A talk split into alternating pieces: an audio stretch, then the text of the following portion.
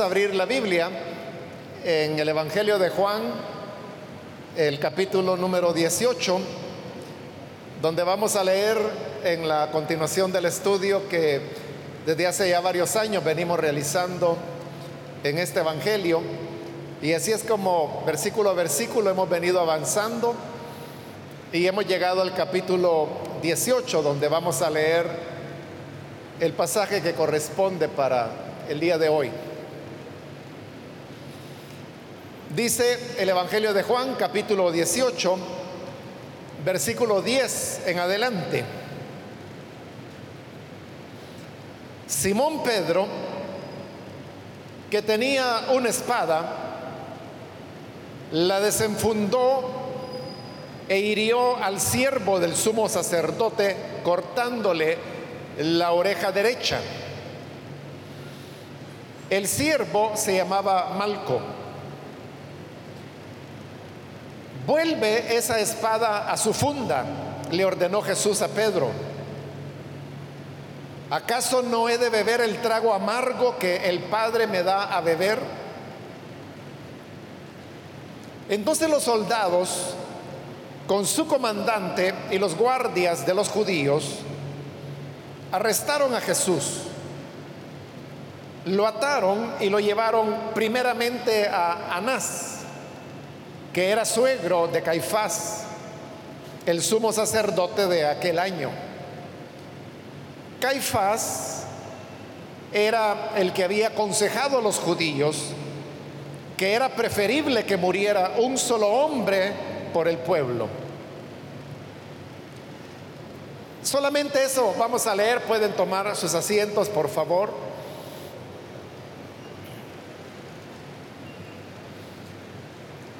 Como dije, hermanos, el día de hoy seguimos con el relato que Juan nos hace sobre la pasión del Señor Jesús.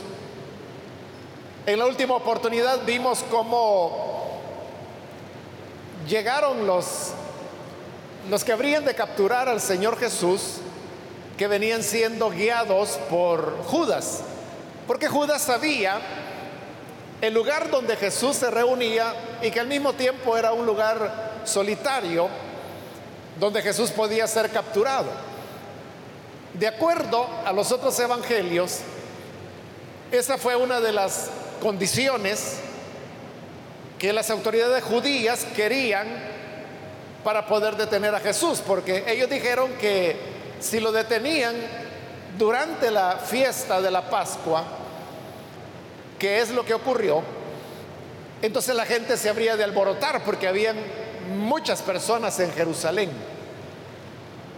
Pero Judas hace que las cosas se precipiten porque él les ofrece guiarlos a, a, este lugar donde Jesús acostumbraba a reunirse y que como lo hemos visto quedaba afuera de Jerusalén pasando el torrente del Cedrón y este era un lugar solitario donde realmente nadie más que sus discípulos se dieron cuenta que el Señor había sido capturado. También dijimos que la aparición de Judas en este capítulo 18 se daba después de su última mención que había sido en el capítulo 13. Y que ya en el capítulo 13 Jesús había estado hablando de cómo la luz habría de irse cuando Judas sale para ir a entregar al maestro, el Evangelio de Juan dice con claridad que ya era oscuro cuando él salió. Es decir, que Judas, en quien había entrado Satanás, como también lo dice el Evangelio de Juan, sale al oscuro, es decir, él va a la oscuridad, va a las tinieblas. Y esas tinieblas son las que hoy vuelven a aparecer, solo que aquí en este huerto donde el Señor habrá de ser detenido. Es decir, Judas allá sale poseído por Satanás a la oscuridad. Y aquí Judas es el que viene con la oscuridad manifestada a través de los guardias y los soldados que vienen a capturar al Señor. Por eso es que allá en el Evangelio de Lucas, cuando Jesús se refiere a este momento, Él dice que ha llegado la hora de las tinieblas. Es el momento cuando la oscuridad viene con toda su fuerza en contra de la luz, tratando de apagarla. Y esto lo lleva hasta la muerte en la cruz, pero definitivamente no la apaga porque el Señor vuelve a resucitar. Y eso es lo que el Evangelio de Juan dice en la introducción en el capítulo 1, que, que la luz luchó contra las tinieblas, pero dice que las tinieblas no prevalecieron en contra de la luz. Y esta luz obviamente es el Señor Jesús. Ahora, cuando Judas viene con los guardias y con los soldados, vienen armados, es lo que dice Juan, Jesús sale al encuentro de ellos. Antes de, entrar, o más bien cuando iniciamos este capítulo 18, se recordará que hicimos como una breve, muy breve introducción diciendo cuáles eran las características del relato de la pasión de Juan. Y dijimos que una de ellas era que presentaba a Jesús como sobrehumano, en conocimiento pleno de lo que habría de ocurrir, pero también en control completo de todo lo que está ocurriendo. Y realmente esa es la intención del Evangelio de Juan. Una de las intenciones es la de exaltar la divinidad del Señor Jesús. Y por eso es que lo presenta como sobrehumano. Dijimos que Él no está afligido como en los otros evangelios. No existe la mención que los otros evangelios dice que Jesús reunió a sus discípulos y les dijo, mi alma está afligida hasta la muerte. Aquí no, este es un Jesús que no está afligido, está muy sereno, muy tranquilo y lo presenta Juan en control de todas las cosas. Por eso es que cuando las tinieblas vienen, Jesús sale al encuentro de ellos y les pregunta, ¿a quién buscan? Y ellos le dicen, a Jesús de Nazaret. Jesús responde, yo soy. Y cuando él dice, yo soy, entonces caen postrados. Porque dijimos que no es que Jesús estuviera diciendo simplemente, yo soy Jesús de Nazaret. Sino que al decir, yo soy, ese es el nombre de Dios que fue revelado a Moisés allá en Éxodo capítulo 3. Y eso es lo que hace que todos caigan al suelo. Igual que cuando Daniel tuvo la revelación de Dios, cayó al suelo. Ezequiel, cuando tuvo la visión de Dios, también él se desmaya. Como ellos caen al suelo, Jesús vuelve a preguntarles, ¿a quién buscan? Y le vuelven a decir, a Jesús de Nazaret. Y él vuelve a responder, ya les dije que yo soy. Dejen ir a estos. Y Juan termina diciendo que eso Jesús lo dijo para que se cumpliera lo que él ya había dicho anteriormente y es de lo que me diste, ninguno se perdió. Es decir, Jesús aquí no está tratando de escapar, sino que está tratando de proteger a sus discípulos. Y es Él el que se está entregando. Aquí no es Judas el que tiene que identificarlo con un beso como los otros evangelios. Aquí es Jesús el que sale a decir yo soy el que andan buscando. Judas no tiene necesidad de indicar quién es Él. No hay contacto físico entre Judas y Jesús porque Judas son las tinieblas y Jesús es la luz. Entonces lo que vemos es que Jesús está entregando porque Él quiere que esto ocurra y dijimos que esto era en concordancia a lo que él ya había dicho también con anterioridad. Nadie me quita la vida.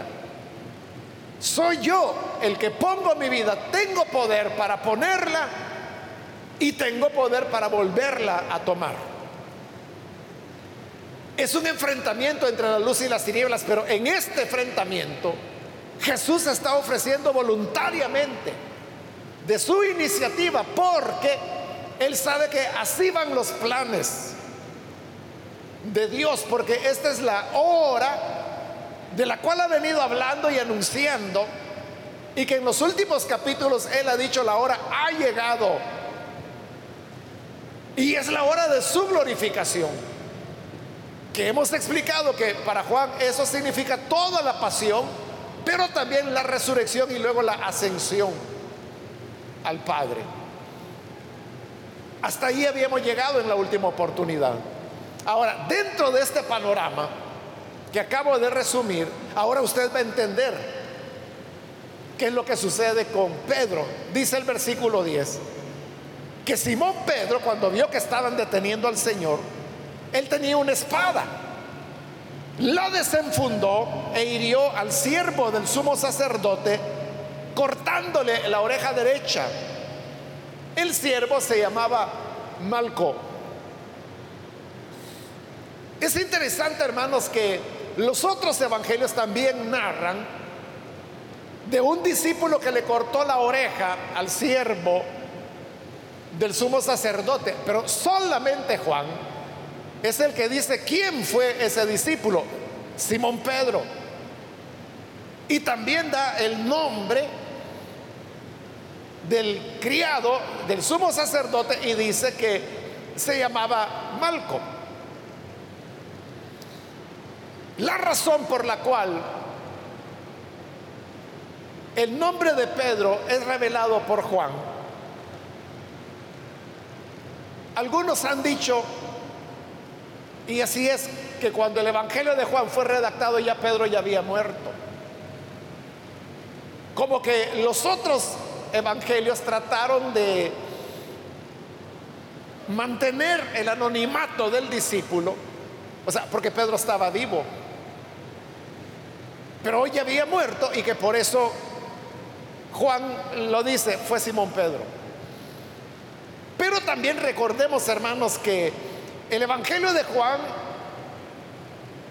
propone una comunidad, es decir, una iglesia en la cual todos son hermanos y nadie es más grande que otro. Y por eso es que la familia de Jesús es retratada tal y como es, con toda la incredulidad y la oposición que ellos mostraron a Jesús durante el tiempo de su ministerio. Es lo que el Evangelio de Juan ha venido haciendo. Pero también poniendo la realidad acerca de quién era Pedro, porque Pedro llegó a tener una posición de prominencia dentro de la iglesia. Entonces el Evangelio de Juan dice, sí, Pedro fue un gran hombre de Dios, pero también tuvo sus errores como este de acá. También, hermanos, hay otras ideas como por ejemplo que como el Evangelio de Juan ya fue el último y en realidad de los últimos libros del Nuevo Testamento en ser redactado, las personas habían comenzado a preguntarse si era cierto este detalle de que uno de los discípulos había cortado la oreja del sumo sacerdote. Y mire que es interesante que los otros evangelios hablan no solo de que le cortó la oreja, sino que Jesús se la sanó. Pero es interesante que de eso no dice nada Juan.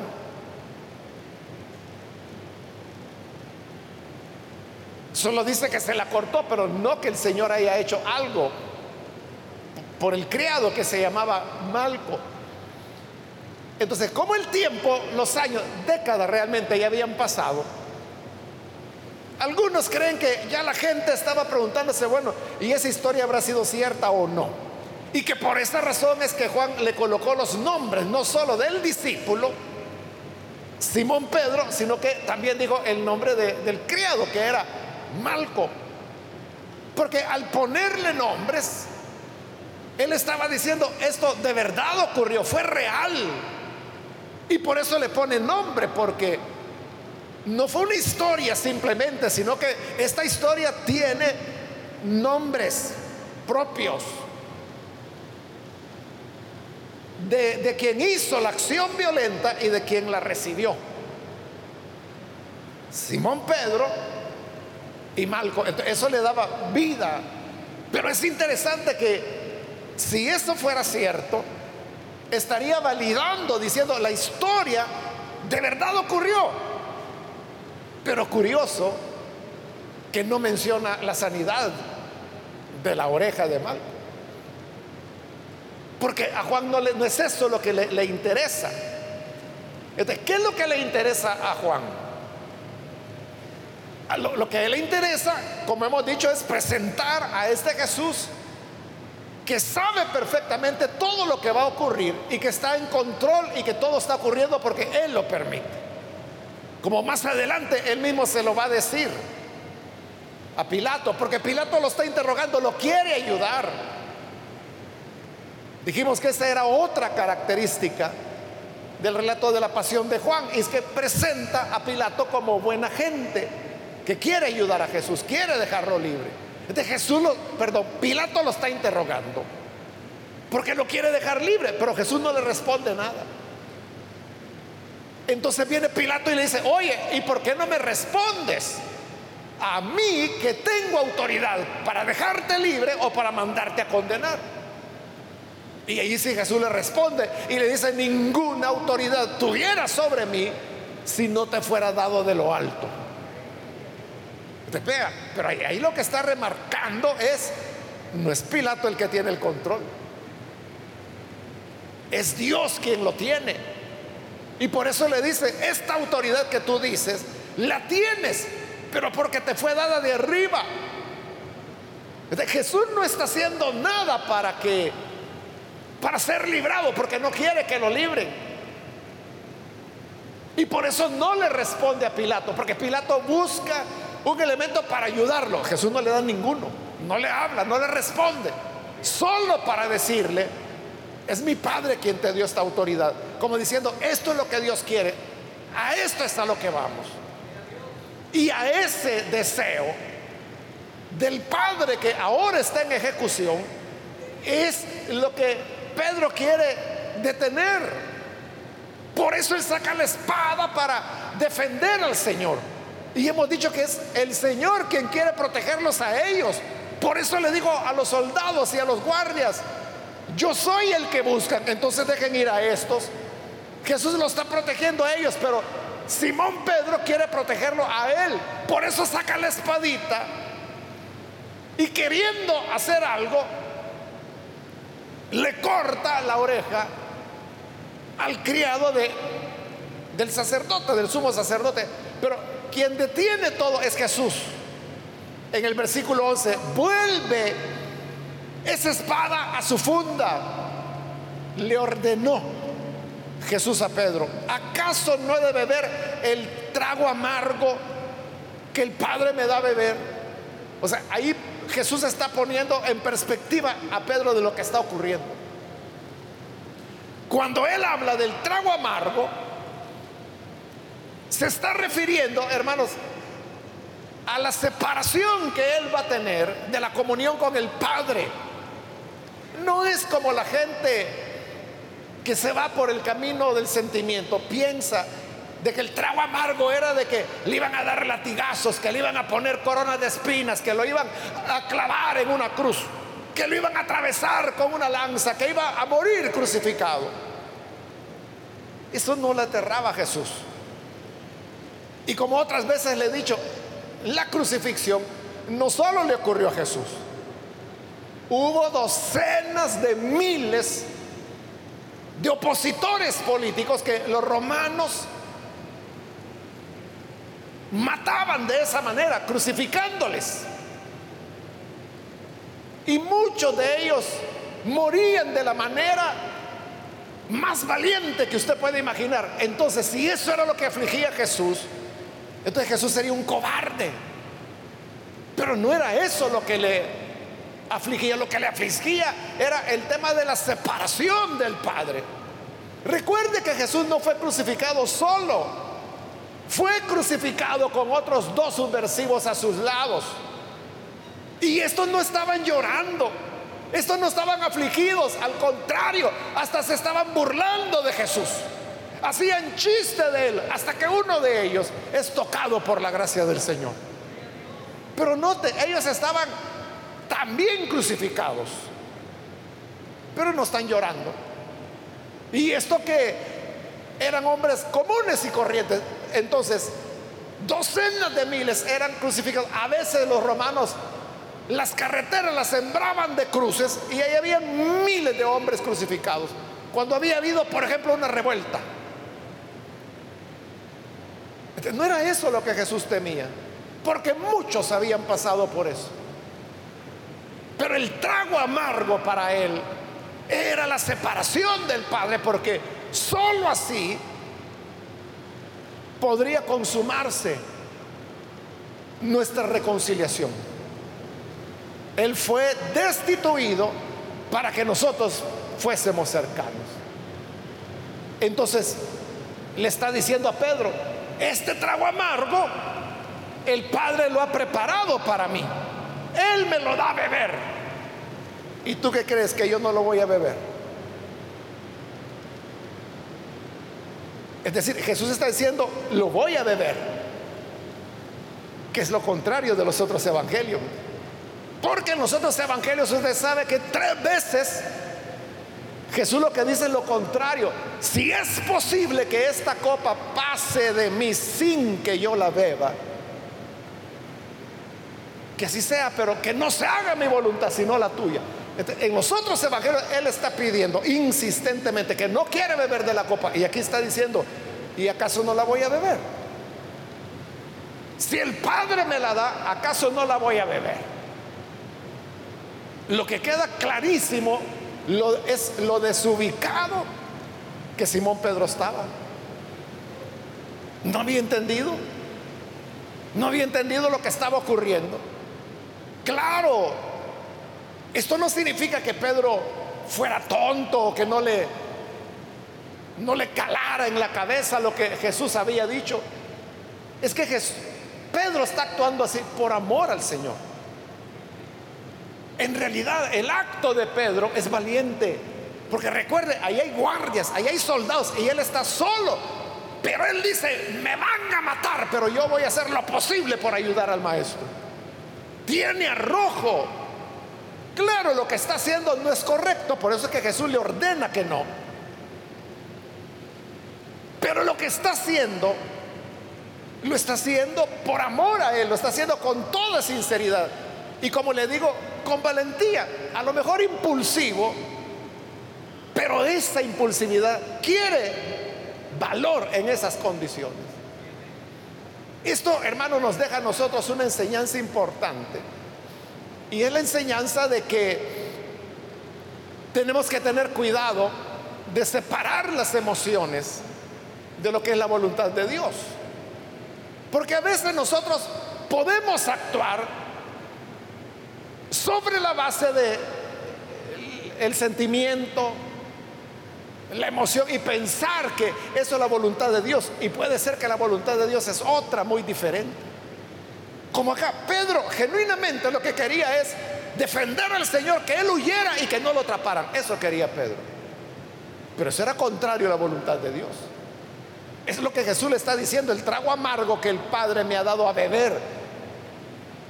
No lo voy a beber si él nunca había desobedecido a su padre. Y si hoy le da el trago amargo, lo va a beber.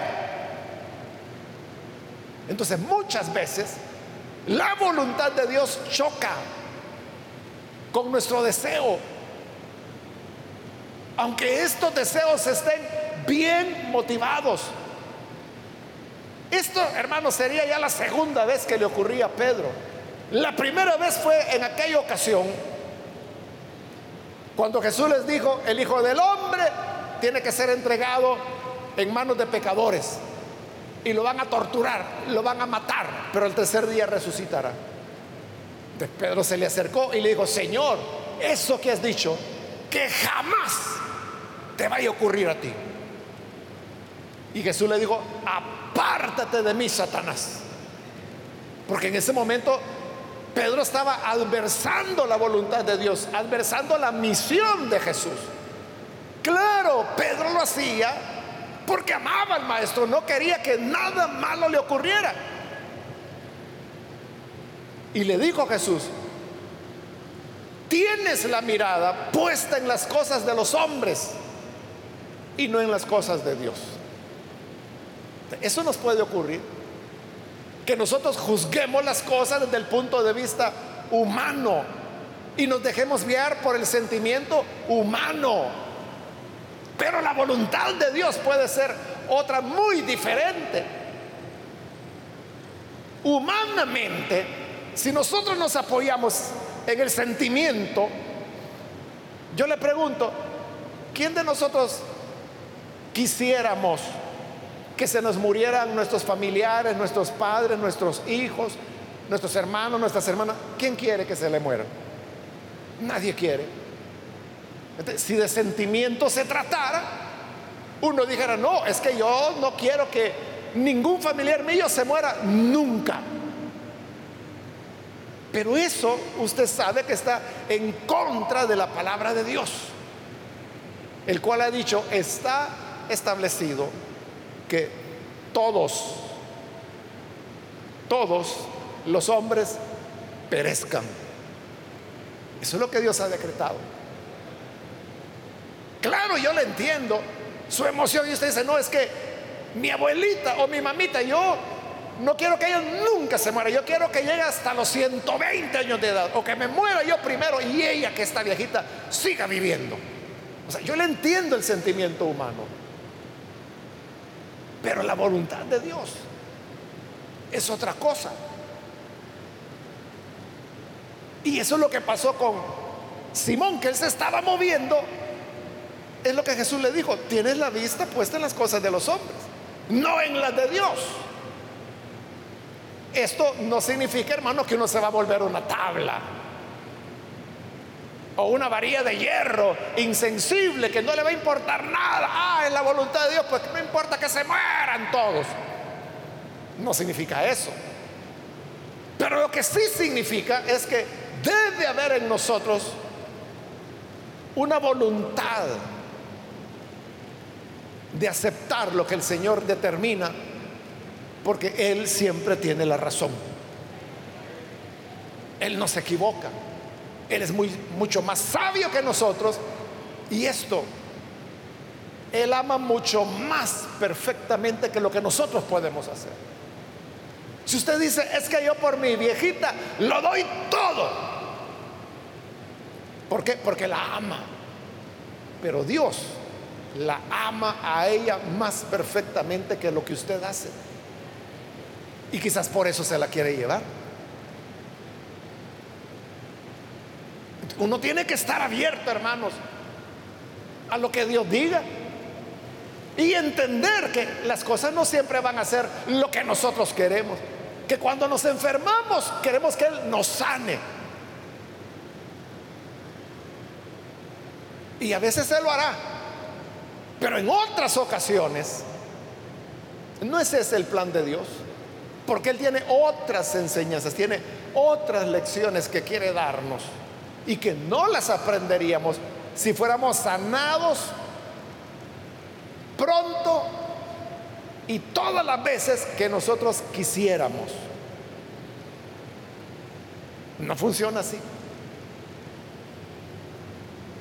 Entonces cuando Jesús le ordena, vuelve la espada a tu funda, o sea, Pedro la vuelve.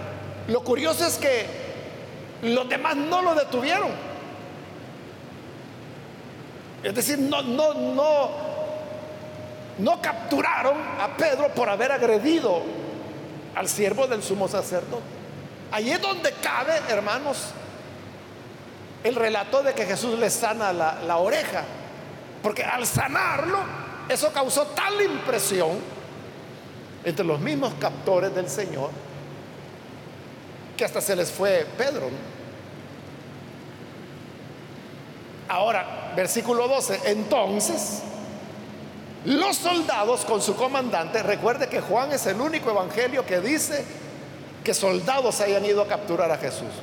Está hablando de soldados romanos, porque después cuando habla de guardias, esos son los que mencionan los otros evangelios. Pero Juan es el único que dice que iban soldados romanos. Entonces dice el 12, los soldados con su comandante y los guardias de los judíos arrestaron a Jesús lo ataron y lo llevaron primeramente a Anás. que era suegro de Caifás, el sumo sacerdote, aquel año. Anás, hermanos, es un nombre, es una abreviatura del nombre Anano, es decir, él se llamaba Anano, el sacerdote Anano. Es como que, digamos, a, quien se llama Teresa, nosotros contra, abreviamos el nombre, no decimos Teresa, sino que Tere. Si alguien se llama Lupe, o más bien Guadalupe, no le decimos Guadalupe, sino que Lupe. El que se llama Rafael, Lito. esas son abreviaciones. Entonces, Anás es una abreviación. El auténtico nombre era Anano. Hubo Anano primero y Anano segundo. Este es Anano primero. Y este Anás aparece en muchas fuentes fuera de la Biblia. En Josefo aparece varias veces. Y lo presenta como un hombre codicioso, rico, y que fue destituido por los romanos para nombrar precisamente a Caifás, que aquí dice, y era cierto, era el yerno de Anás. Anás fue destituido como sumo sacerdote, pero usted sabe que de acuerdo a la ley de Moisés, un sacerdote no podía ser suspendido, porque el sumo sacerdocio era vitalicio pero los romanos lo habían quitado.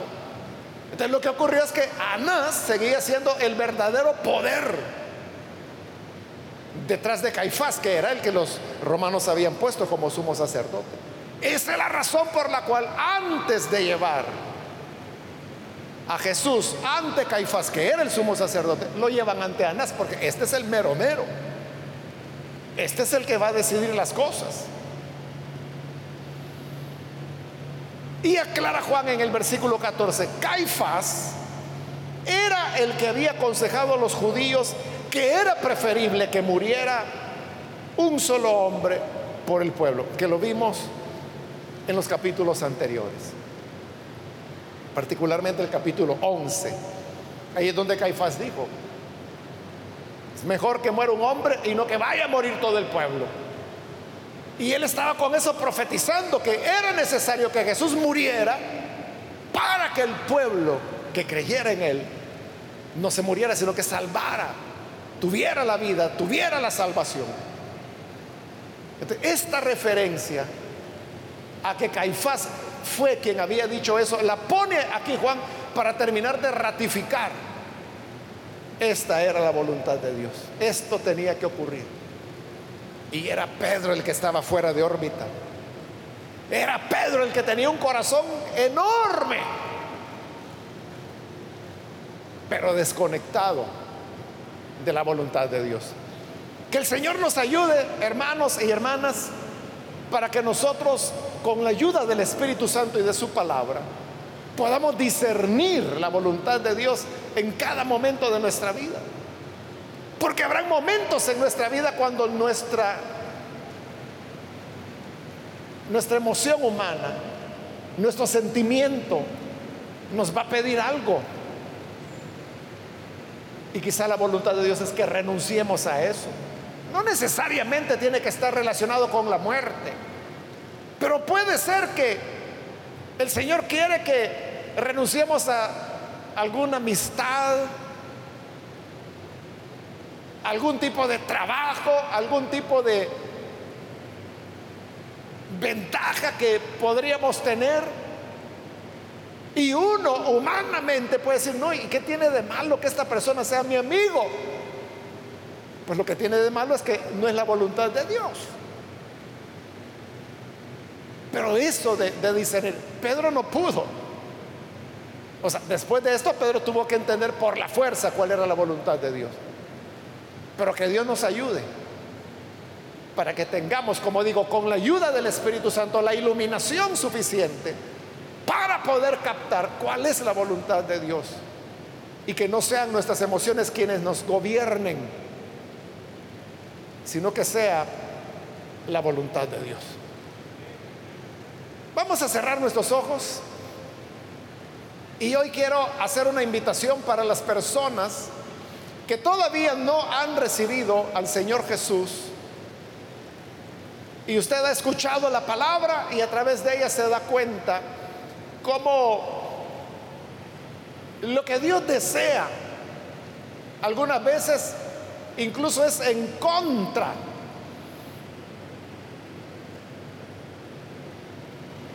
de lo que nosotros anhelamos o queremos.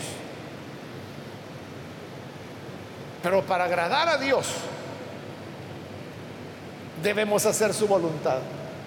Dios no está para cumplir nuestro deseo. Nosotros estamos para agradarlo a Él. Si usted quiere hoy entregarle su vida a Jesús y recibirle como Salvador, yo le invito para que allí donde usted está, se ponga en pie y con gusto nosotros vamos a orar por usted. Le invito a que reciba a Jesús. En este momento, póngase en pie. Con eso usted indica que desea recibir al Hijo de Dios como Salvador. En el lugar donde está solo, póngase en pie para nosotros saber que hay alguien y orar por usted. Hoy es el momento para hacerlo. Venga al Hijo de Dios a la vida y la salvación que Él ofrece.